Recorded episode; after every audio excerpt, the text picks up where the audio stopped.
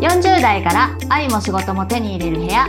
このポッドキャストは40歳から楽しく心地よく人生を変えるヒントを肩の力を抜いて話す番組です。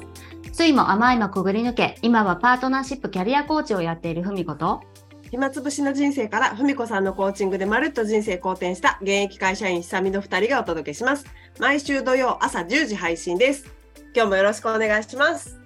今日もよろしくお願いしおます願いしますはーい。えー、今日収録日は、あの、うんゴールデンウィークの前半ですはいね。はい。うんこれからゴールデンウィーク入るんですけど、多分この放送をあの聞いてくださるときは、ゴールデンウィークの終わり頃かな。うんうんね。うん。さあ、ね皆さん、この1週間どうお過ごしでしたか？ねうん。で私たちはこれからなんですけど、うんうん今のところどうどうですか？久美さんは何か予定されてるんですか？私ねほぼす勤務なんですよ。あ、勤務か、そうか、そうか。うんうん。そうそう。いやなわざと入れてる部分もあるんですけど、うん。うん、わざと。あでも新喜劇見に行きます。うふあ、新喜劇、あ、結構最近ハマってますね。そうそうそうそう。いいね。あきさんの公演見に行きます、またひかみちゃんのおもろ、おもろキャラに拍車がかかるかな。あーもう楽しみやわ。いいですね。楽しみが日常にあるってね。ね、うんね、え、ふみこさんは？ゴールデンウィーク。私はね、えっと、5月5日が結婚記念日なんですよ。うん、あ、おめでとうございます。うんうん、ありがとうございます。うんうんうん。えっとまあ、別に特にあの、うんなんかすごいことやるわけじゃないあの夫がね飲食業だから、あのずっとゴールデンウィーク中はあの勤務なので、お忙しいのか。うんうん。そうそうそうそんなにあの派手にやるわけじゃないんですけどまあでも何かしらやろうと思います。いいですね、いいですね、いいですね。楽しみですね。はいそうですねね。そんな感じで、えーっと、で、えーそのですね、ゴールデンウィークの初めの今日は、あの、ん4月30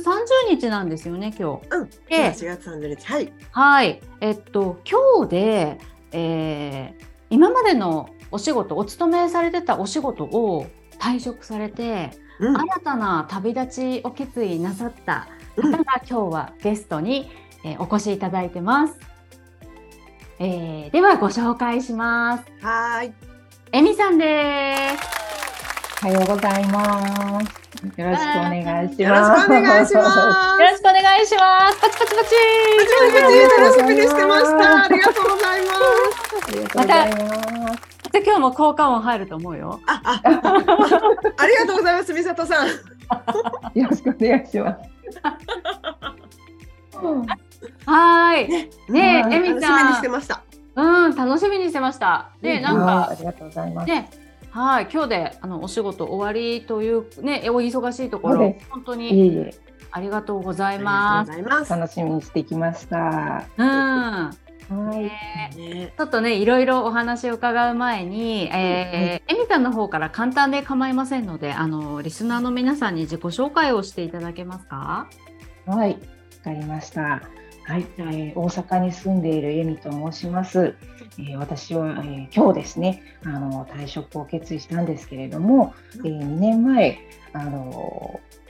職場を移動になって、それまであのそこそこ仕事とプライベートとバランスが取れていて、まあ、そこそこ満足かなと思ってたんですけれども、その2年前に職場を移動したことで、そのバランスが崩れてしまって、これからどうやって生きていったら幸せになるのかなっていうことをすごくあの悩んでしまったので、で去年、えー、文子さんに出会ってあ人生の目標って自分にも見つけられるのかなと思ってナチュラリッチ講座を受けました。でその1年の中であのあ自分に自信がなかったからぐるぐるこうマイナス思考になってたんだなとか自分だけでこう自分の人生を変えないといけないってすごく気負ってた部分もあったので、あの全然突破口が開けなくて幸せの道っていうのが全然見えなかったんだなっていうのにだんだんいろいろ気づくことができて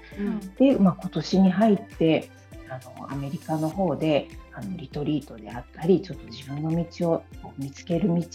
えー見つける方法っていうのを模索してみないですかっていうあのご提案を受けてうん、じゃあアメリカに行ってみようというちょっと決意をすることになりまして、まあ、それで違う道へも角度をどっと変えてですねあの違う人生の方に今年は進んでいこうという決意のもとであの退職を決意したというところです。はい、ちょっとざっくりと話しましたけれども、こういう形で、はい、今日あの退職というあの日を迎えたエミと申します。よろしくお願いします。ああ、ありがとうございます。すみません、ざっくり。いやいや、うん。いやなんか今の話にすごい詰まってるんですけどね、エミさんのこう、あの今このなんか1年ぐらいのプロセスがね。そうですね。もうこの1年が本当自分にとってはこう気持ちと環境の、まあ、激動といいますか、久美子さんの,、まあそのセッションを受けるようになってやっぱり気づきがすごく多かったので、うん。えー、ここまですごい変化できたかなと思います。うん、うん。いや何よりです。ね、はいあのなんかそのこれからアメリカに行ってまた今までと違う毎日を送ることになるって本当にそれだけ聞いたら超激動なんですけど、うん。ね、今まで会社員を二十何年とか、二十三年ですね同じ会社で、ずっと同じ会社で、あの、はい、転職もなさってないんですよねその間。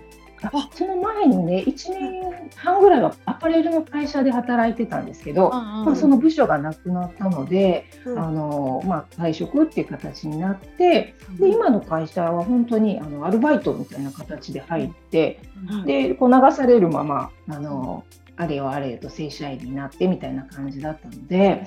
まあ、あの恵まれていたのは恵まれていたんだなっていうのは、あの後から思い返すと思うんですけども、なかなかこう自分となんか合わないなっていうところをずっと感じながら働いていた23年間だったので、うん、そっか。そうなんです。もうここへ来てじゃあこれからどうしようみたいなのが全く見えなくなってしまったので、それでまああのやっぱりプロにちょっとお願いしないと自分だけではもう突破口は開けないなと思って文子、うん、さんにお願いすることにしたんです。うんうんうん、そうかそうか。ねなんかそこからまあ変わっていかれたっていうなんか結果だけを聞いたらすごく会社員を二十何年会社員を卒業して、うん、えーとえーと、国も変えてやることも変えて、うん、全く違う道を行くっていやどうやってやるの？みたいなどうやってそんなことできるの？ってなんか雲の上の世界みたいな感じしちゃうね、人たちも結構いるんじゃないかなって思うんですけど、あのちょっとねそのですねあの中身の方をえっと、エミさんに実際にお伺いしていくと、うん、なんかあのなんだろうなもしかしたらあの全然雲の上っていうことはなくてエミさんも一人の人間で、生身の人間としていろんなことあの悩んだり葛藤したり、うん、うん、いろんなことあったんだなっていうのがね分かるとあの結構皆さんも勇気出るかなって思うので、うんうん、えっと、今日はねまずあの最初あの、えっと、今の決断とか行動に至る前のエミさんの状態あの私とね初めて会った頃の状態どんなでしたかっていうのからちょっとお伺いしたいんですけど、うんあの私が覚えてるのは、うん、えっとなんか毎日がマンネリ化してて、で、えっと、やりたいこともよくわからないし何かを変えたいんだけどやりたいこともわからないしなんかあの今の会社悪くないしだからずっと同じことを繰り返しちゃってる悶々とした毎日ですみたいなことをおっしゃってたかなって。そうですね。ねそのその頃ってそこそこ、うん、うん、どんな状態でした？そうですね。そのちょうどコロナ禍になったこともあって、うん、あのまあ、仕事が職場が変わって、うん、でまあ、勤務時間が延びたりとかあの勤務地が遠くになったりとかっていうことで、うん、もう本当仕事の時間拘束時間がすごく長くなってしまったことでプライベートの時間っていうのが取れなくなったのと、体力的にもあの長時間の立ち仕事ということですごくしんどくなってしまったので、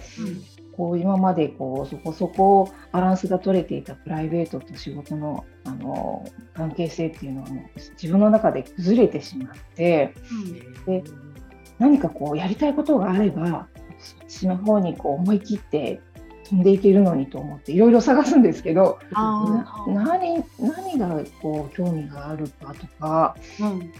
いまいち見つからないし、うん、でそれまでもなんかやりたいことが見つけ見つかってものめり込むっていうことがあんまりできないなっていうところもあったり、うんうん、あなるほど。といってこうあのパートナーを見つけて結婚っていう方もいやいや私は全然恋愛が苦手だしなみたいな感じで、うん、八方塞がりというか、うん、なんかどっちへ行こうにもどっちも自分が行きたいかどうかわからないっていう状態でぐるぐるしていた状態でごふみこさんとお会いしたという感じですね。うん。うんうん、ねあのなんかでもエミさんお話伺ってたら別に会社と自宅の往復だけじゃなくて、うん、あの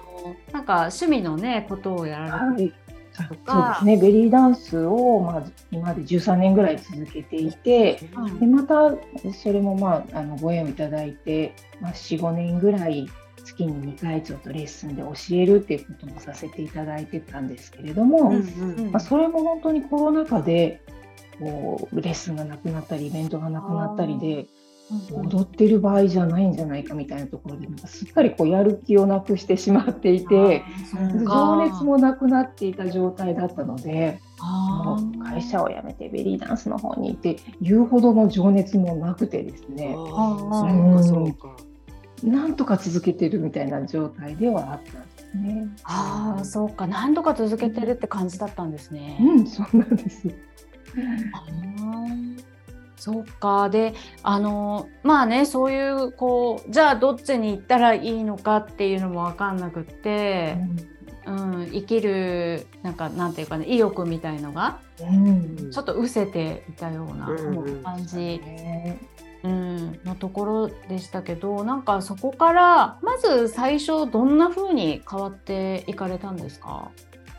そうですね。まずその、うん、1回目文子さんとのセッションの時に、こうやりたいことをやってて、うん、どうなったらいいと思いますかって言われて、まあ、ベリーダンスとかだったらこう、あのショーにいろいろ呼ばれてあのワークショップとかたくさん生徒さん呼んでみたいなそんな花澤さんだったらすごいと思います。そうなれたらみたいなことを言ったんですけども、それでなんか幸せですか？みたいな風に言われた時にえそれで私は、うん、幸せになるのかなみたいなところで、うん、なんか今までこうこういう形になれば幸せだろうみたいな思い込みっていうのが、うん、あ自分の中にあったのかなっていうのにこう気づかせていただいたっていうところからなんかあそうか自分が気づいてないなんか無意識でこうでないといけないっていうのが、あったのかなっていうのがすごくあのおっしゃっていただいてびっくりして、まあ、そこから本当にいろいろこれが思い込みだったんだみたいなことがすごくたくさん出てきたので、私そんな質問したんだ。そうです。割とねあの 1回目にガツンと言われて「えそれ当たり前じゃないの?」みたいな。うんそういう形になることがこう幸せってことじゃないのっていうふうに思ってたようだったので私は。実際あなたはそれで幸せなんですかみたいなふうに言われて どうだろうって。ええかなっていうところに、えー、自分でも疑問を持って、あ本当にそうしたかったんだっけみたいなところがあの自分で疑問を持つようにはなりましたね。そうなんですね。うん、そっか。あ、もしそれ私聞いたとしたら、多分えっとエミさんのえっと心がどう幸せなのかっていうのを知りたかったんだな多分ね。あ、そうですね、それも言われました。心が動いているのかどうかみたいなところを疲れて、うん。うん。え心が？みたいな。うん。うんうん。最初ちょっと違うかも。うん。うん、最初心っていうよりもなんか思考でこう動かそうとしてたところはあったかもしれないですよね。あーなるほど。すごい人になればこう認められるんじゃないかっていうところがあすごくあったので。ねえそれもなんか小さい時からいつの間にかこう備わっているすごい人になんなきゃみたいなねそういうところが、なんかだんだん分かってきましたよねあのこうプログラム進めるうちにね。そうですね。やっぱりワークをしてる間にあの気づけたことっていうのがすごく多かったですね。なんかそういうのが分かってきて、えっと、どどんな風に次はなってったんですか？その次が多分あの親とのあのうん。ワークですね。そのまあ男性に対しても、こう親に対しても、うん。なんか私ないがしろにされてるように思うっていうことをこう一文で書いて、うんうんいやなんで会社の男性とかないがしろにされてると思うのかなっていうところをこう深掘りしていくと、うん。親との関係性にたどり着いてうん。でいや私のことそんなに愛してないんじゃないの？みたいな風にこうずっと思い込んでたんですけどもうん。あの、まあ、ワークの中で本当にこのじゃあ親の立場に立ってうん。その時親はあのどういうふうに感じてそういう行動を取ったと思いますかっていうワークがあったのでね、それをやった時に本当自分の中でもこう視点がガラッと変わって、うん。いやうんあの私のことを興味持って見てなかったわけじゃなくってうん。親は親で、まあ、仕事だの家事だの大変だったので、うん。まあ、えみちゃんが、まあ、元気であののびのびと、まあ、あの学校行って暮らしてくれてたら、まあ、それでいいかなみたいな結構こう大きなこう愛情の中で私はあの育てられていたのかなっていうことになんか気がついて。うん私のここ私はこういう人間これやりたいあれやりたいみたいなのを分かって分かってって思ってたんですけどなんかそういう細かいことにこだわるよりも親としてはなんかあもう健やかにあの 元気に育ってくれればうん。あの幸せだったらいいかなみたいなぐらいのこう大きい愛情であの育ててくれたんじゃないかなみたいなことに思い至った時にうん私は愛されてないっていうことはないんだみたいなふうになんか感じまして、ううん。うん。それで本当今までのそのネガティブないや親は私に関心がないとか愛されてないとかってすごい思ってたのが思い込みだっただけなのかなっていうのがすごく感じられて。うん。うん。そこでなんかこう親に対してあの感謝って、ね、言えばすごい綺麗には聞こえますけども なんかちゃんとそうか愛情を持って育ててくれたんだなーっていうのをこうしみじみ感じられるようになったので、うん。そこでこうなんだろう自分のまあ無気力感というかうん。なんか私に興味持ってくれてないんだろうなみたいなことを他の人にも感じてたっていうのは、こう解消されていったなっていうふうには思うんですね。うん。ああそうかそうか。なんかこうそその、えっと、無気力感的なことの根源があ親に対するそういう自分の思い込みだったんだなっていうのが分かって、それがいやそうでもなかったかもよみたいな感じだったら、今のあのいろんな人への気持ちが結構なんか和らいだっていう感じがあるあったんですかね？そうですね。本当に親の問題をそういうふうに受け止められるようになるとうん。他の人が自分に興味なさそうにしていてもうん。私に興味がないんでしょみたいなそんな捉え方をまあしなくなったっていうか、うん。うん、なんかこう茶に構えるじゃないですけど。うんうん。なんかこう防御してしまうところは多分あったと思うんですよ。そのうんうんうん私を分かってくれない私を分かってくれようとしないんでしょって親に思ってたみたいな気持ちがこうなくなったので、本当こう割とナチュラルに人に接することができるというか、うん、そうか、なんか緩む感じですね。そうですね、本当に緩むというか、肩の力がこう抜けるという感じですね。うん、いや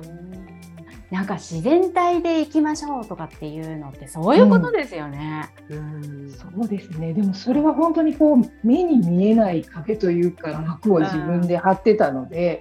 それはそういうワークをしないとやっぱり全然気づかなかったなというか。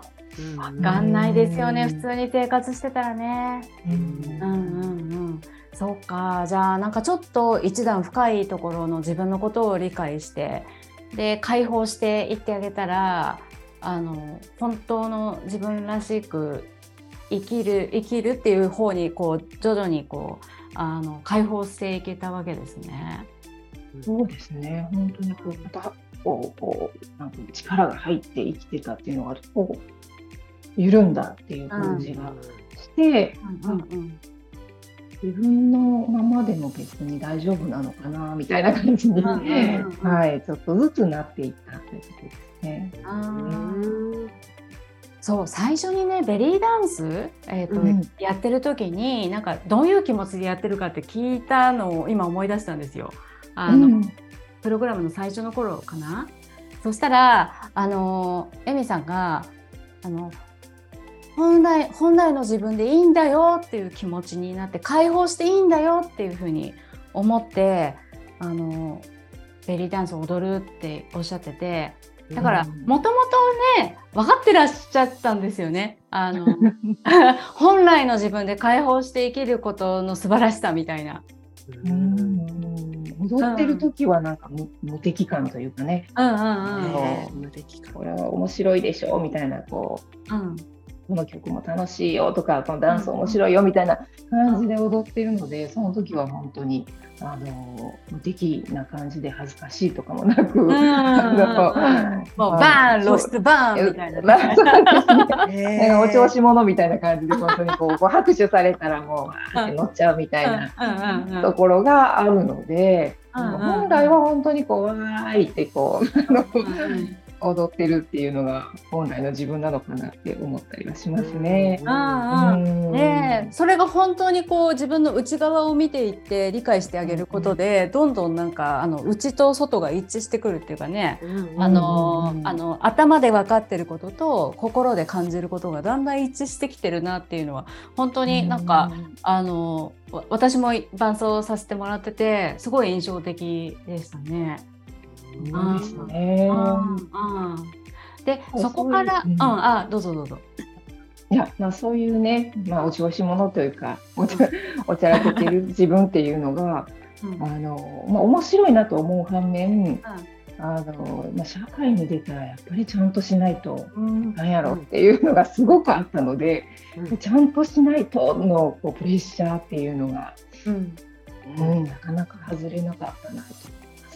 うん、それはね結構こうけアメリカ行くって決断する直前までなんかね割と、うん、そこら辺はあの行ったり戻ったりっていうのが、うん。ね、あります。あります。ね、今もやっぱりちょっとあります。うん、あでもねこれゼロにならないよね。私だってあるし。うん、ひなみさんだってこんな風にしてるけどあるでしょ。そうですね。お行儀よくしなくっちゃとかは。ありますよね。やっぱりね。うん、うん。ね。でそこからまたさらにこう進んでいく中であのいよいよこうねえみさんこれからどうしていこうみたいな、うん、あのまあ、決断の時にやってくるわけなんだけどそこまでってなんかどういう変遷があってたどり着いたんですか、そうですね、そのまあ、アメリカに来てみませんかっていうお話は、まあ、去年の末頃にいただいていて、うん、でまあ、そこでこうリトリートといって、まあ、自分とちょっと向き合う時間っていうのを取ってみてはどうですかっていうお話もいただいていて、うん、いや今の自分にはちょっとそれも必要かなと思っていたのと、まあ、まあ、純粋にアメリカ行ったら楽しそうっていうのもあったので、あのあ行きたいなってすごく思っていてただもう仕事がその時期っていうのはすごく忙しい時期なので、お休みくださいって言っても多分無理かなと思ったんですけども、一応会社にはその副業制度っていうのがあったので、副業制度でまあ給食の申請っていうこともできるっていう話があったので、まあ、その副業申請っていうのをまあ出してみようかなっていうのもそれも確か文子さんにあのご相談させていただいて、で文子さんはもう出したらあのまた何か変わるかもとおっしゃっていただいてたので、ですが、まあ、自分の中ではやっぱりそのちゃんとしないとのすごいフィルターがあってそんなダンスをしております。ダンスでこれからちょっと稼ぎたいと思いますみたいなことをわざわざ会社に言ったところでえ何やってんのみたいなこの業績が厳しい中でそんなチャラチャラ踊ってる場合じゃないだろみたいななんかそう言われるんじゃないかとか。えー、そんな年で踊ってんのみたいな言われるんじゃないかとかだからすごいその葛藤が自分の中であってで、いや確かにいいもんだろうかっていうのがすごく悩んでたんですけどもでそれをまああの1月に入ってから思い切ってこう出して上司に相談して、まあ、上司に相談したら、あいいんじゃない？出してみたらみたいな感じであっさりだったので、うん、よし、出すぞと思って出したんですけど、うん、それでもやっぱりちょっともやもやしていて、うん、いや、なんて言われるんやろう、上の人からなんか言われたらどうしようとかすごく思ってたんですけど、まあ、出した後に、いや、でももうあの出してしまったし、もうもう何を言われても私はこういうことをしたいんですってもう言い切ろうと思って、もうもういいってこう思い切った途端に、なんかこう胸にあったこう使えみたいなのが塊みたいなのがうわーっとこう喉を上がってうわーってこう口から出るような勢いでこう涙がわーって出てきて。すごいこうおえつのような感じでわーってこう感情が溢れて涙が出たんですね。うん、もうなんだろうと思って、うん、その時に。でふっと気がついたのが結局まあその公の場で私はこういうダンスをしてあのお金稼ぎたいです仕事したいですっていうのを言うっていうのは結局自分が今までこう止めてたこういうことをしたいっていうのをやっと表に出して言えたっていうことだったんですよね。だからそれをちゃんとしないといけないからそんなダンスでって言えないって思ってた自分をもう言っていいもう表に出していいっていうのを自分自身でこう許可できたんだなっていうことに気がついて、もうやりたいって言っていていいんだっていうことを自分に許可できたっていうことでずっとこう抑えていたそのこれやりたいんだけどどうしようみたいな気持ちがこうバッと解放されたのかなと思って、それでもあやっと楽になったみたいな感じでね。やっと言えたみたいな感じですごいこう涙が出ていやもうなんかしんどかったってすごく思ったんですその時にね。どどれだけ今までこうちゃんとしないといけないからそんなこと言ったらダメっていうのをどれだけ抑えていくのかなっていうことも気がついて、うん、あやっと自分にそれ許可を出すことができたなっていうのをその時にね気がついて、だからそのあの副業申請っていうのは、まあ、他の人に認めてもらうためじゃなくて、うん、結局自分がそうやっていきたいんですっていうことを言えたっていう、うんうん、ができたっていうことのために必要だったんだなっていうのが、その時に分かって、結構それが本当に大きくて、うん、もうあのこれを出せたんだから自分の行きたい道っていうのをちゃんと自分でこう気づいて、そっちの方向に動いていこうっていうのをすごく自覚するように意識するようになっていったんですね。うんでそうするとあのいろいろ会いたい人に会いに行って私ちょっとこういうことしたいんですねとか言って言うと、まあ、例えばそのあのダンスを教えてるカルチャーの人だったら、会社辞めてまで次の道に行くんだったら、あのレッスンを増やしてもいいですよって言ってくださったりとか、うんうん。知り合いの地元のダンススタジオのオーナーさんとかにも、いやちょっともう仕事辞めるんで次あのベリーダンスと何かこうピンク2個と掛け合わせてちょっとやってみたいんですよねみたいな話とかをすると、じゃあもうスタジオ使ってやってくれたらいいよとか、なんかこういろいろこう応援してくださる人たちが周りにいるなっていうことにも気づいていけて、うん。うん、でまあその今度そのアメリカに行く先のそのメンバーとも、うん。あのこれからどうしようかっていうことをちょっと一緒に相談しようよみたいな感じでも言ってくださったりとかして、うんうん。でそういうあのもう基盤というかうん。なんかそういう協力してくださる方々がいらっしゃる。うん。で、まあ、場所もスタジオもある。うんじゃあ自分はそっちで行ってやりますってうん。言うだけなのかなっていう状況にあの気がついてうんうん。うあの、ね、何も始まってはないんですけどもなんか自分の気持ちとその周りの協力してくださることとかがあるんであればもう自分が方向を変えてそっちに行ってみたら面白いことがこれからできるんじゃないのかなっていうことになんか気がついてうん。じゃあもうそっち行ってしまおうっていうことで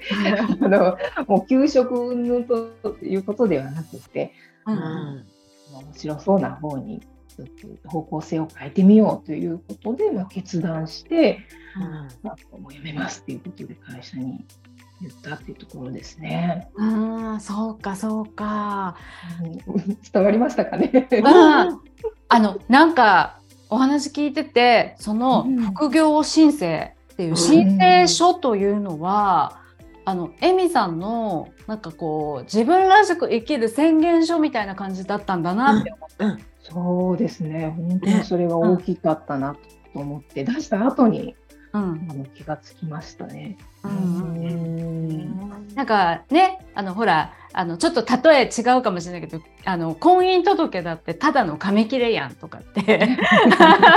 言うけどあのねあのあの紙切れに、えー、と書いて反抗して出すっていう行為でこの人ってやっていくんだっていうこう、うん。決意みたいなこう固まったところあります？ね かみさんとか。なんかあ本当にやっていくんだなこうこれからの人生この人とみたいな。なんかあの副業申請とかもこう自分のためな感じしますね。うん。本当にそうでしたね。うんうん。いいよエミちゃん。これからうん。自分で出していいよ解放しちゃいなよゆうやっちゃいなよみたいな。ゆうやっちゃえよっ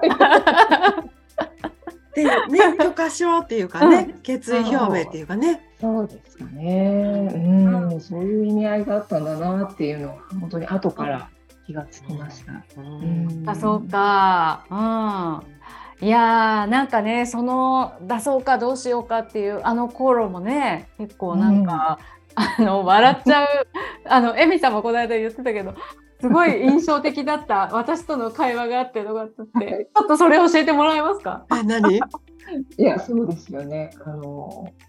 まあ、先ほどもね、言いましたけど、本当に私がこうダンスとかで、まあ感性を使って、こう、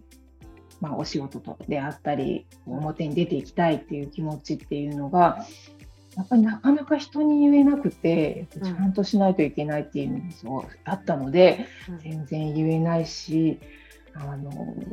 当にさらけ出すことって、うんすごい恥ずかしいんですよねって文子さんにお話ししたんですよね。でその時に文子さんが「えー、あんなベリーダンスでお腹とか肩とかめちゃくちゃさらけ出してるのにそれ以上何が恥ずかしいの?」って言われて。本当ね、にね。めっちゃそう。超超さらけ出してるじゃんって。さらけ出しの極みやってませんって。あとはなんかヌード写真集しかないでしょぐらい にね、えーあれは確信をついていて、あのすごいもう本当に爆笑して、あの泣き笑いをするぐらい、あのあれだけ確かにあのさらけ出して踊ってるのに気持ちをさらけ出せないっていうのは確かにちょっと変やなと思って。そこも結構ね背中を押してもらえた理由ではありましたよね。うん。これでそれはいみ身も心も一致してきますね。そうですよね本当にそうですね。うん素晴らしいですね。うんでも今すごくそうやってさらけ出してみて、あのそした心らもそう身も心もさらけ出してみて、そしたらうん。さらけ出しとともになんか協力者もあの。うん。ね、うん。あの応援してくれる人もこんなにいるんだっていうのも分かって、うん。あのその周りの人とつながっていらっしゃって、うん。っていう状態になってあの今ちょっとビフォーアフターで言ったら最初にねあのお会いした時のその生きる気力さえ失っていますっていう時から、うん。今のあの心の状態ってなんか全然違うと思うんですけど、うん、全あ。然違いますよね。なんなら本当に今仕事辞めて周りに何もない状態 パートナーもいないみたいな周りは何もない状態ではあるんですが、うん。もう自分自身の心としてはすごくこう落ち着いていて、あのうん、本当向く前はこう無気力っていうかこう前に踏み出す一歩もなんか出せないみたいな感じだったんですけども、うん。今はこうなんか地に足がついているというか、うん。今までこういろんなものをそういえばインプットしてきたので、これからはどういうふうにそれをアウトプットしていこうかなみたいな、うん楽しみだなみたいなことの方がすごく大きくって、うんうん。うん、なんか全然本当にこう気持ちの持ちようが違う状況ですね、うん。今は。ね。えうなんか心の幸せ度合いがだいぶ違う感じが伝わってきます。うん。うん。今の方が断然幸せだなって感じられてらっしゃるんじゃないですか？そうですね、そのなんかありがたみというか、まあ、前の会社に対しても結局まあ嫌で辞める、まあ、嫌だ嫌だとは言ってたんですけど本当にこう今思うといろんな経験を積ませてもらったなっていう感謝っていう気持ちがすごく湧いていて、うんうん。あのまあ、営業とかも全然私向いてないと思うしいやと思いながらやってたんですけど、うん。営業することでこう初対面の人とこうこんにちはってこうあのすぐお話しできるようなスキルも身につけさせていただいたりとかしたので、これも今後全然活かせるし、あの販売のあのお仕事もさせていただいたということで接客のねスキルも身につけさせていただいたっていうのはあ今後全然自分のやりたいことに活かせられるかもしれないと思うと、あうん。嫌だ嫌だと思ってた会社もいや全然なんか育ててもらってて、ああありがとうみたいな気持ちがすごく湧いてきて。もううんなんか何もない何もないと思ってたけれども、うんあいろんなものを今身につけてこれたなーっていうのが、うんすごくなんかありがたいなーっていう気持ちで、ううんん前に進みたいなっていうふうに自然に思えるようになりました。素晴らしい。うん。いややっぱりそういうふうにエミさん今え、ね、のエミさんみたいにこう自分の心を解放されていらっしゃってそういうふうにして前に進みたいなって行こうって決めていらっしゃる方って、やっぱり応援したくなるよね。うんうんうん。うん、めっちゃ応援したいですわ。うん。うん。うん、いやなんかやっぱりそのなんだろうなうんいろんなね方が、まあ、悩んでいて悩んでること自体は全く悪いことではないんですけど、あのすごくこう思い込みであのなんか人とつながれないとかあのこんな風に思われたらどうしようとかなんかそっちの方についつい人って行っちゃうんだけどでもやっぱりなんかまずそういう時に大事なのってエミさんのお話伺ってたらあの自分の心を分かってあげることだなっていうか、ううんんうん。自分の心を分かってそこを解放していってあげるいいんだよって自分が自分に背中を押してあげて、ううん。自分が自分を応援してあげることなんだなっていうのがすごいわなんかうん。お話を伺っててとってもうん。あの感じたんですよね今日。うん。うん。うん。うん、なんかそういう風にしてったら案外お自分で思い込んでるよりもあの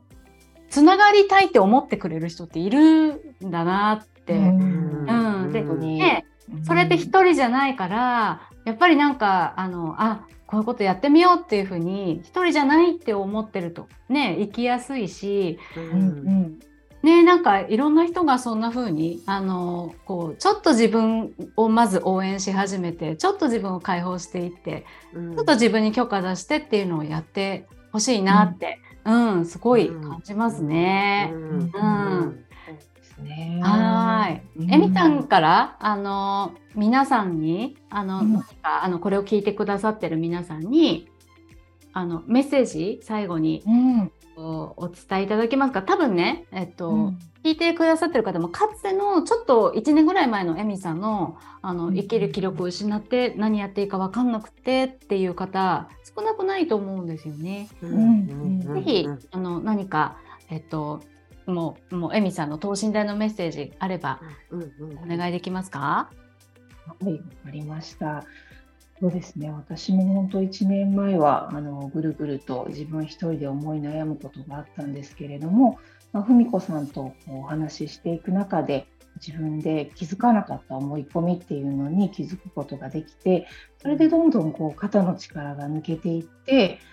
それまではこう自分で一人で頑張って自分の人生を作らなければって思ってたんですけれども、自分の力の肩の力が抜けると自分を大事にしてあげようと思うのと同時にあちょっと他の人に頼ってもいいなって思えるようになってくるなってきたんですね私の場合。でそうするとすごくこう視野が広がったというかもう会社にしがみつかないと私はもうこれから生きていけないって思っていたのがいやそうじゃなくてもいや他の人と協力し合ってちょっと他の道も見えてくるんじゃないかなっていうふうにあの思えるようになったので、まあ、自分一人で頑張るのもすごくいいとは思うんですけれどもやっぱりこうちょっと肩の力を抜いて他の人たちと何か一緒にするとか他の人たちとこう自分の気持ちをシェアするとかっていうこともあのしていっていただいたりしてあの自分の思い込みっていうのをちょっとずつこう外していっていただいたら本当にこう些細なことでもなんか幸せだなとか、ありがたいなとかって思える時が来ると思うので、あのそれはでも本当にちょっとずつあの階段をこうちょっとずつ登るようにこう変化していった私も経験があるので焦らずにあの自分のちっちゃい気持ちとかを大切にしてあげてちょっと行動に移してあげるっていうことをなんか日々大切にしていってあげればあのきっと何かあそうなったなっていう瞬間があると思うので本当に諦めないで、うん、自分と向き合っていただけたらなと思います。はい、素敵なメッセージありがとうございます。ありがとうございます。うん、ね、ひたみさんいかがですか？今日いろんなお話。あ、なんか優しい気持ちになりますね。う、うん。なんかきっとそれってエミさんがこう自分をねこう緩めていってでだからこそ人の弱みとかうん、そういうのも分かった上でつながっていきたいっていうふうに思ってらっしゃるからこその優しさみたいなのがうん。言葉とかこう話の雰囲気からにじみ出るんだろうなっていうようなことをなんか感じましたね。うん、うん、ありがとうございます。本当ですね。なんかね、あのこう会社やめてなんか全然違う道行くとかそういうのって、あの結構多くの人があの、うん。会社に迷惑かけていいのかしらって、ね、そんなことをして、私なんかあのわがままなんじゃないかしらって罪悪感をね持っちゃう方も多いと思うんですよね。うんうんううん。ん、でもあのそういうなんかエミさんのお話伺ってたらそうやって自分のわがままを押し通してやるっていうことではなくって、うんうんうんなんか自分のことをあの後回しにしているとかそういうことをちょっとやめてあげてまずは自分のことを分かってあげて自分に、あのうん。許可を出してあげて、うん。で自分に優しくなったことで、うん。えっと、周りにも感謝をしながら次の道に羽ばたくんだなっていうのがすごくうんなんかあったかい気持ちになる、うん。あのこうランディングですよね。うん。うん。うん。うんうんそれは本当に、うん、まずあのエミさんもそうだったようにあの自分のことを、えー分かってあげるとか理解してあげるとか仲良くしてあげるっていうところから全てが始まったんだなって、ななんか、うん、その辺のところをね、えっと、他のあのこれ聞いてくださってるあの方も、え自分の声を聞いてあげる。自分を大切にしてあげる。自分の思いを大切にしてあげるっていう、うん。ぜひやってほしいなって、えー改めて思いました。エミさん、うん本当にありがとうございます。うんありがとうごちょっとざいました。余談余談なんですけど、いいですか？この間私あの、えーまあ、健康診断を受けとこうと思って脳の MRI を受けたんですよ。へ終わってからねこう先生がこう私の頭のこう輪切りのあの画像をこう見せてくださって前からの画像と下からの輪切りの画像って見せてくださったんですけどはい。なんか本当にあの図鑑で見たようなあのあ脳みそあ大脳です小脳です 海馬ですって見せていただいてうわすごいよくできてると思って。こんなもの私のここに入ってるんやと思ったら、すごいなこんなん誰が作ったんだろうみたいな感じですごいなんか感動したんですよね。でうん。こう普段見えないですけどええ。こんなこう緻密な複雑なすごいものが自分の中にこう搭載されてると思うとああのなんかすごいやんってこうねあの、うん。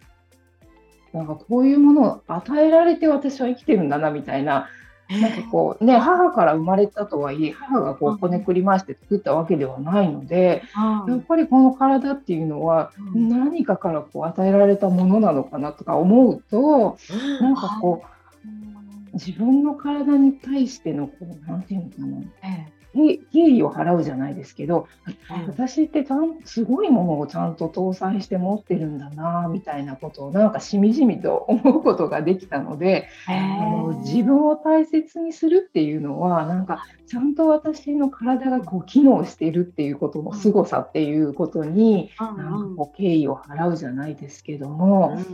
あい生かしてもらっているってことなのかなみたいなところをそこでねなんか初めてあの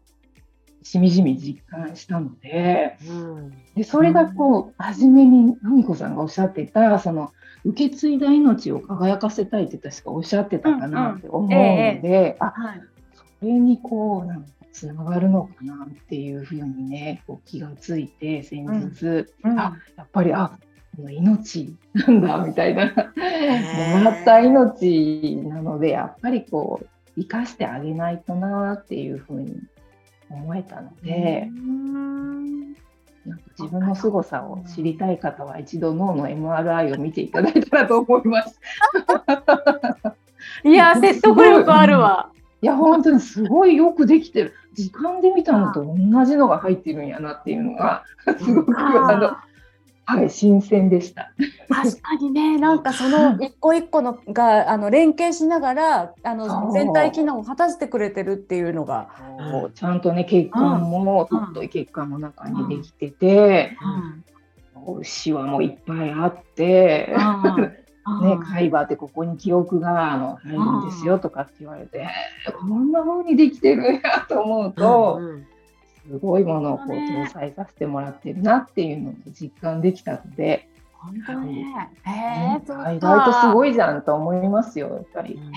ねそんなの見ちゃったらなんか私なんてどうせとかこんな私なんかなんて言ったらあのダメね。申し訳ないなっていうか。申し訳ないね。そうですよ。黙々とこう毎日こう細胞がね、黙々と新陳代謝をしてくれてるわけじゃないですか。心臓も黙々と動いてくれてるわけなので、ああいやあんまりないがしろにしたらやっぱりかわいそうだなっていうのは。そうね。そうか。そうだよね。しかも40何年、50何年とか、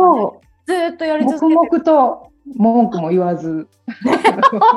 本当ね、ストライキを起こすわけでもなく。そうそうそうですよ。うん、そっかそっか、いやしみるな、それ。いい話聞いた。新鮮でした。うん、新鮮な驚きでした。みんな当たり前に思ってると思うんですけど、改めて見てみると、すごいものが入ってるなって思うので、うんうん、ぜひ。あありがとうございます。いやいやいや、なんか、あの、聞きながら、じね、自分の機能に敬意を払おうって私今思った。すごいもの持ってるんですよね。ねああ、ちょっと今日はいたわってあげよう。はい。いやいい話聞きました、本当に。でもね、これから、あのー、もうすぐアメリカにもね、出発されるんですよね。はい、そうですね。5月末から。ね、はい、うん。ね、体に気をつけて、うん、はい、ありがとうございます。うん、きっと楽しいこととかね、得るものたくさんあられると思うので、またね、うん、えっ、ー、とそういうのをあの現地からでもいいですし、はい、あのお帰りになった時でも、あのまたぜひあの分かち合っていただけると、教えていただきたい。はい、お話できたら嬉しいです。うん、で、これからもつながっていきましょうね。はい、ぜひぜひ、はい。応援します。応援してます。ありがとうございます。私もポッドキャストあの聞いてますので、これからも聞き続けます。ありがとうございます。アメリカからも。あ、もちろん聞きます。ありがとうございます。はい。じゃあ、えっ、と今日は、えー、こちらで終わりにしたいと思います。今日のゲストは、えみさんでした。ありがとうございました。ありがとうございます。失礼します。はい。この番組では私たちに聞いてみたいこと、お悩み相談などお待ちしております。番組の感想もお寄せいただけたら嬉しいです。概要欄にあるメールフォームからお気軽にご投稿ください。Spotify でお聞きの方はフォローボタンを押してこの番組をフォローしてください。星評価もお願いします。高評価つけてくださると嬉しいです。よろしくお願いします。はい、ありがとうございました。ありがとうございました。